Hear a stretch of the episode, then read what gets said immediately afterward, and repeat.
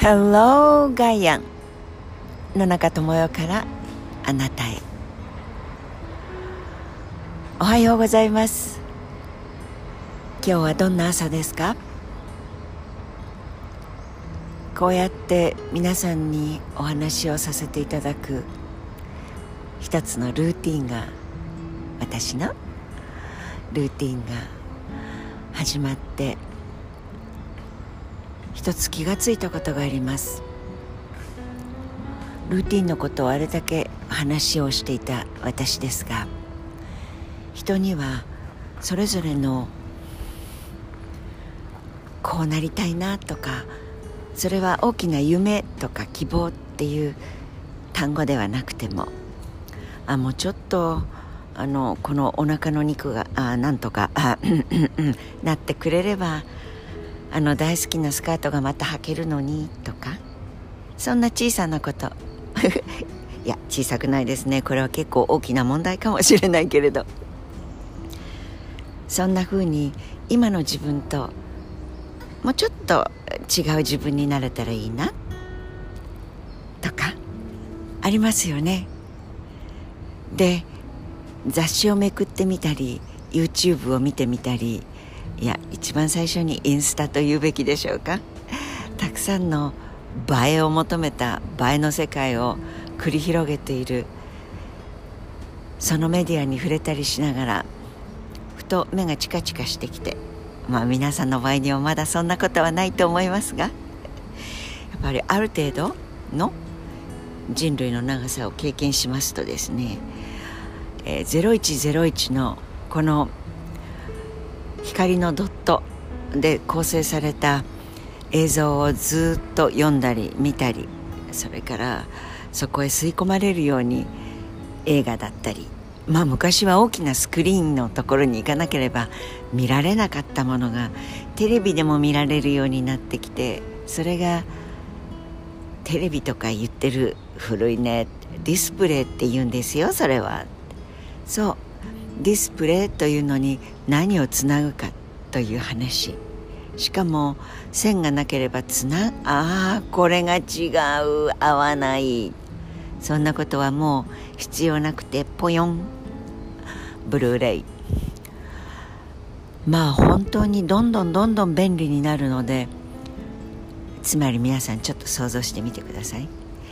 ポヨンポヨンの、まあ、スライムとかジェリーとか何でもいいんですけどその塊のご自分がいてその周りに昔は映画館の大きなスクリーンがあった。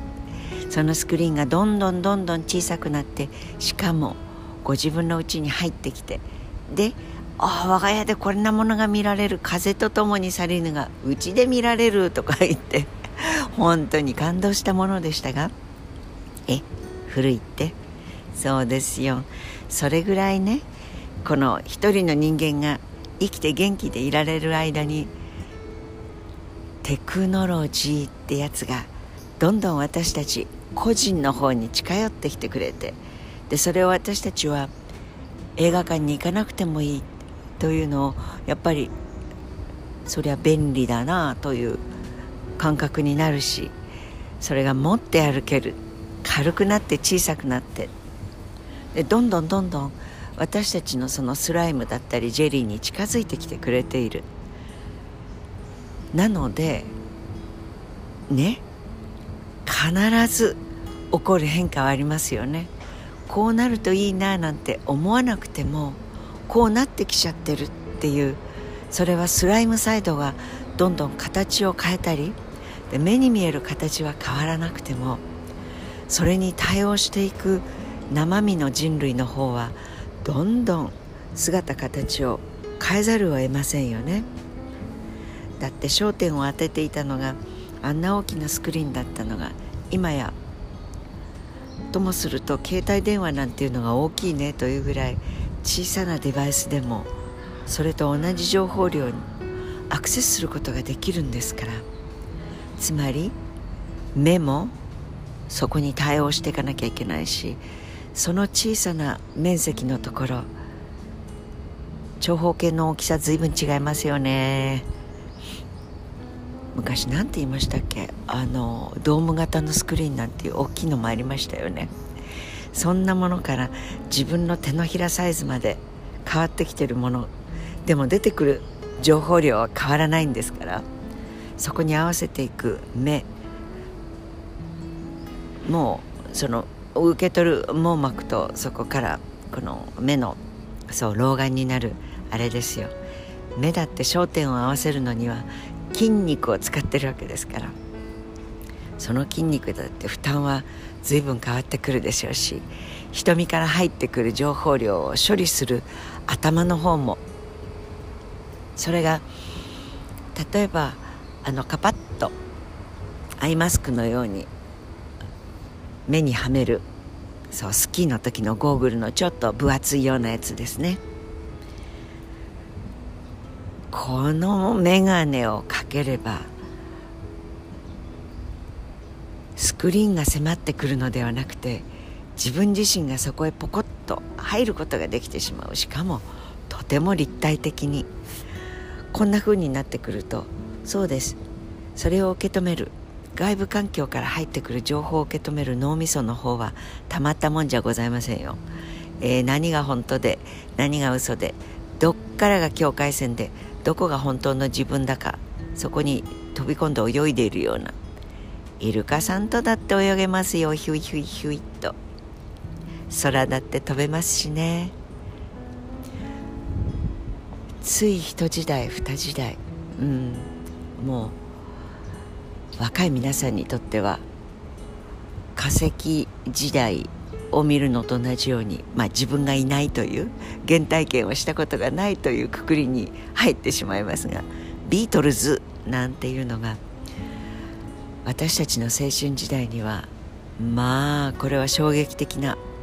素晴らしさとそれからちょっと何か悪いことに足を踏み入れちゃったようなだって男性でお耳よりも長い。髪の毛でそれを振り乱してなんていう姿がみんなの心を集めていくなんていうのは本当に角刈りの精神を持ったおじい様たちいやその頃は若い4 5 0代であったおじさんたちにも許しがたかったでしょうね。女の子たちはもう熱狂するし失神するしそしてそんなものが聞こえてくる黒いレコードなんてなものにお金を払う。まあ、えー、何が申し上げたかったかというとそのビートルズの世代にはそうやってバーチャルなことを味わうためには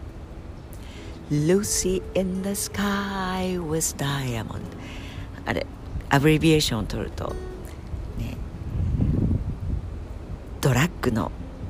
名前ですよね。L と S と D で LSD まだ可愛かった薬というくくりに今は入ってしまいますけれども。それこそマリファナとかドラッグというようなものがなければ味わえなかった。世界があのゴーグルのようなものをパカッと装着するだけで自分自身の肉体があたかもそこにいるように思えてしまう。つまり思えてしまっているのは何かっていうと私たちの頭蓋骨の中に入っている臓器の脳みそというやつです。すごいですよね。本日は何を皆さんと共有したかったかというと同じように見えて例えばそう大正生まれの母と私が昭和生まれの私が並ぶとですよ。外から見ると同じ人類です。だけれど皮膚感覚とか物に対する、まあ、初歩的な感覚。包み紙一つ見ても母は丁寧にその包み紙を取って、まあ、贈り物をいただくと。それをきちんとできればしわがつかないようにくるくる丸めて次のものに対するこの包み紙がもう一度新しい命があたかも開けるようにとても大事にします。でも私はまあ破る時そのテープだったり糊がついてるところは慎重にするという姿勢はそれを見て育っていますから。ちょっとあの丁寧にやってみたりしますがでもこの世代はベリベリベリバリバリバリそうアメリカの映画に出てくるように贈り物じゃバリバリベリベリ破くあの喜び？みたいな。そうそう。外側から見るとね同じように見える人類であっても一つ包み紙に対する考え方そこに何の価値を置くかというのはあははと母は笑って戦争を体験してるとね物っていうのはないのが当たり前だから会ってくれると大事にしなきゃいけないと思うのよと言ってそれはそれは丁寧に物に対峙をします。やっぱり置かれた環境によって脳みそが作るあるいは皮膚感覚が感じるその価値軸というのは全く違います。でも物に対峙する価値どころではありません。これは戦争のバーチャルのゲームばかり見ている私たちは人を殺すとか人の命を殺めるとかあるいはベリベリバリバリ機関銃をあるいは機関銃なんていうのこんな可愛いあの武器ではなくてボタンをピッと押すとピッともうそこで量子力学的に言うとその物質の構造すら破壊してしまう。レーザー光線の何百倍も強い武器みたいなまあしょうもない文化系の認知をお許しください。そんなものが当たり前にあるような世界をずっと現実ではないものがあたかも現実のように入り込んできてしまっている。だから社会において人間の感覚とか考え方を大きく変えさせることができてしまうテクノロジーがもう私の幼い頃とそして青春時代とそうビートルズレコード LP みたいな そういう今の方若い人たちにはもう信じられないような古いくなってしまったそこで培われてきた